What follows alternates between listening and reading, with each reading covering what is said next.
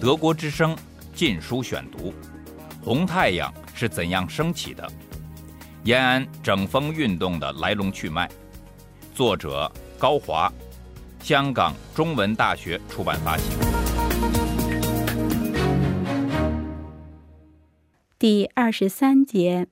一九三七年九月十七日，毛泽东致电朱德、彭德怀和八路军各师正副师长。再次强调，红军此时是支队性质，不起决定作用，但如部署得当，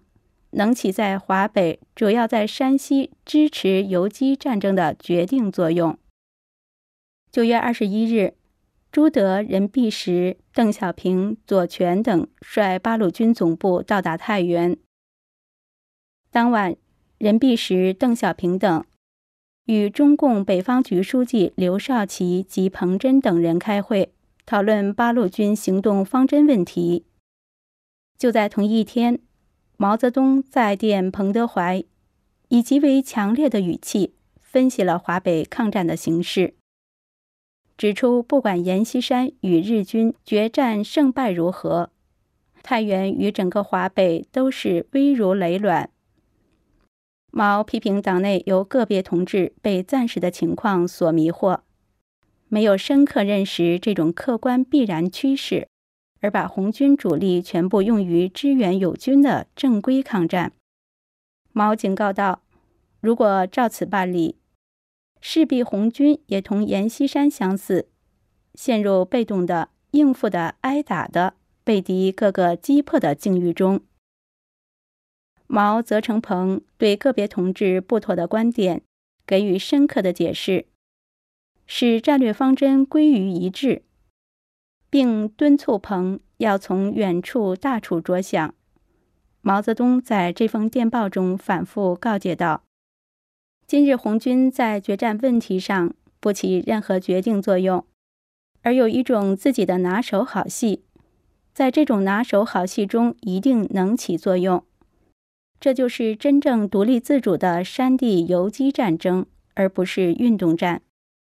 要以创造根据地、发动群众为主，就要分散兵力，而不是以集中打仗为主。集中打仗在目前是毫无结果可言的。远在延安窑洞的毛泽东，对于前方的周恩来和红军诸将领能否执行自己的指示毫无把握。于是只能依靠电报不断陈述自己的一贯主张。九月二十五日，毛泽东急电周恩来和北方局负责人刘少奇、杨尚昆、朱瑞等，重申整个华北工作应以游击战争为唯一方向。同日，毛泽东又致电朱德、任弼时、周恩来，提醒他们勿将红军实力暴露出来。以免遭受不测。目前红军不宜过早暴露，由不宜过早派遣战术支队，暴露红军目标，引起敌人注意，那是不利的。请暂时把我军兵力一概隐蔽，并养精蓄锐，待必要条件具备时实行。毛泽东在这封电报中所提的，由不宜过早派遣战术支队。实际上，既是要求朱鹏误派八路军配合国民党军作战。尽管毛泽东飞檄传书，三番五次急电周恩来、彭德怀等，劝说他们务必克服求战心理，爱护保存共产党历经千辛万苦才保存下来的那股血脉，不到三万的红军兵力。但是，周恩来、朱德、彭德怀仍然坚持要配合国民党抗战。在周恩来的积极策划下，一九三七年九月二十三日，进驻五台山的八路军总部命令八路军一一五师在右翼配合阎军作战，一二零师从左翼驰援驻守雁门关的阎军。同日，华北军分会常委朱德、彭德怀、任弼时将有关军力部署电告毛泽东，一九三七年九月二十五日，一一五师在林彪指挥下，在晋东北的平型关附近伏击日军板垣师团第二十一旅团，歼敌千余人，取得八路军出征后的第一个重大胜利。显然，一一五师首战平型关是贯彻了周恩来等关于八路军配合友军作战。及运动游击战军事战略方针，而和毛有关避免与日军正面作战的独立自主的山地游击战的方针大相径庭。但是，由于平型关战斗大大提高了共产党和八路军的威望，赢得国内外舆论的高度评价，毛泽东也表示了高兴。尽管华北军分会九月二十三日给毛的电报和周恩来于九月二十四日向毛泽东、张闻天发出的八路军参与平型关战斗的军力布置的电报，都未得到毛泽东的复电。在中共党史编纂学中，平型关战斗长期被描述为贯彻毛泽东军事思想。而获胜利的一个成功范例。一九四五年春，在延安召开的华北座谈会上，彭德怀被指控在抗战初期违背毛泽东军事战略方针，而遭受严厉指责。朱德、任弼时等也被迫对此做了自我批评。林彪却丝毫未受牵连。只是到了七十年代初。林彪事件爆发，官方才把林彪与彭德怀并列，指责彭德怀、林彪是王明右倾投降主义路线的走卒。即使如此，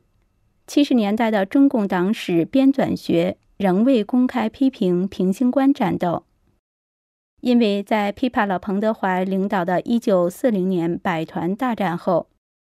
在否定平型关战斗。将有损毛泽东和中共抗战的形象。平型关战斗的胜利及其广泛的政治影响，突出了周恩来、朱德、彭德怀坚持运动游击战的成效，一度也使毛泽东对原坚持的观点产生了稍许动摇。毛在固守原有的游击战主张的同时，对运动战不再绝对排斥。平型关战斗后的第四天，一九三七年九月二十九日，毛泽东致电周恩来、朱德、彭德怀、任弼时，阎锡山必要求我军与他配合来打一仗。为了给晋军以更好的影响，如果在确实有利的条件下，当然是可以参加的。德国之声《禁书选读》。自平型关战斗获胜后，直至十月中旬，毛泽东对周恩来有关建议八路军配合国民党作战的电报，转而采取较为积极的态度。十月四日，毛致电朱、彭、任弼时等，指示对于国民党交给我们指挥之部队，应采取爱护协助态度，不使他们担任最危险的任务。不使他们给养物资缺乏。次日，毛复电同意周在十月四日提出的有关调王振旅归还贺龙师建制，以加强严军抵御日军进攻新口的建议。十月十四日，毛复电批准周在十月十二日有关调张宗逊旅。主力及刘伯承师先头团截击日军后方，配合晋军中路作战的建议。直至十月二十五日，毛在同英国记者贝特兰的谈话中还说：“现在八路军采用的战法，我们明知为独立自主的游击战与运动战。”毛泽东对运动战态度的松动。大大鼓舞了周恩来、朱德、彭德怀。一九三七年十月八日，华北军分会在一份文件中正式提出八路军以运动游击战作为作战的战略方针。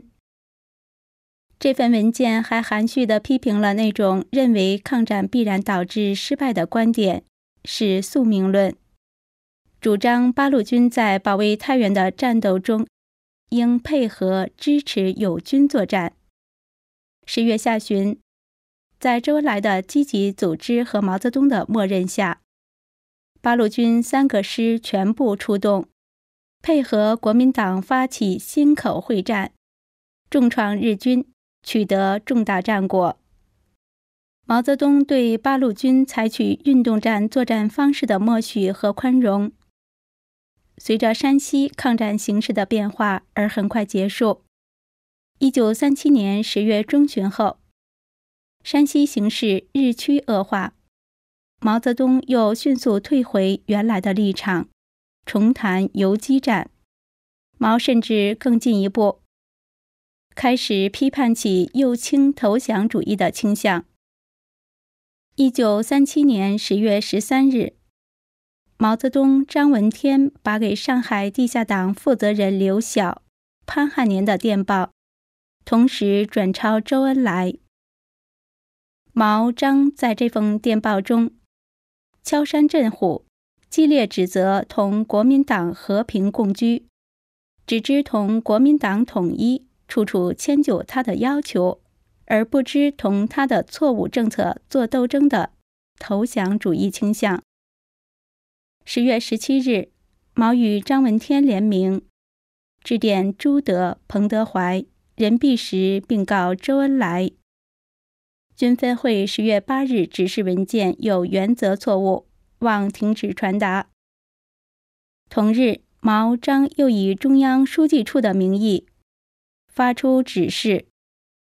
首次提出投降主义的危险，开始成为党内的主要危险的论断。毛泽东、张闻天虽未挑明所指何人，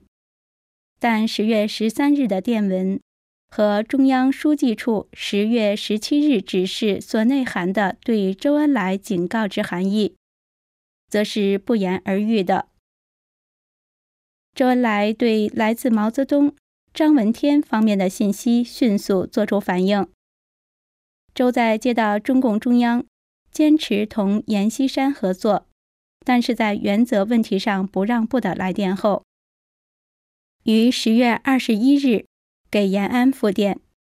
声称自己十多天均本此方针，在党内军内既反右倾，又反左倾。周恩来的辩解，在山西抗战日趋恶化的形势下，显得十分软弱。十一月十八日，日军侵占太原，国民党军纷纷撤退，八路军配合国民党军作战的条件已不复存在。客观形势迫使八路军开始分散兵力，逐步从运动游击战转到游击战的作战形式。这使毛泽东更加确信自己原先对国民党抗战的分析和所坚持的独立自主的山地游击战的主张是完全正确的。十二月十二日，毛在政治局会议的讲话中旧事重提，他针对十月八日华北军分会训令中对抗战宿命论的批评指出，公开批评中央是失败主义是不对的。尽管华北军分会所讲的宿命论主要是针对以刘少奇为首的北方局，但由于毛在九月二十一日电报中实际上也是持这种观点，因而毛将这种批评看成是针对自己的。使毛难以容忍的是，八路军在一九三七年十一月至一九三八年二月仍然进行了几次集中作战。一九三八年二月。彭德怀指挥的八路军为配合阎锡山反攻太原，和在晋东南为粉碎日军九路进攻，继续采用了集中作战的运动战形式。周恩来则走得更远。一九三八年六月十五日，周恩来从汉口给毛发电，提议八路军集结较大兵力于一些较大城市附近。以调动日军和打击日军增援部队。毛虽然并不完全反对在有利条件下，八路军也可以打运动战，但他的主旨和周恩来等并不一致。因此，毛对这份电报的反应是避开周的具体要求，告诫周在具体作战方面需全依敌我当前实际条件而定。不因人家议论而自乱步骤。周恩来等对配合国民党作战所持的积极态度，加深了毛泽东对周恩来、彭德怀的不满，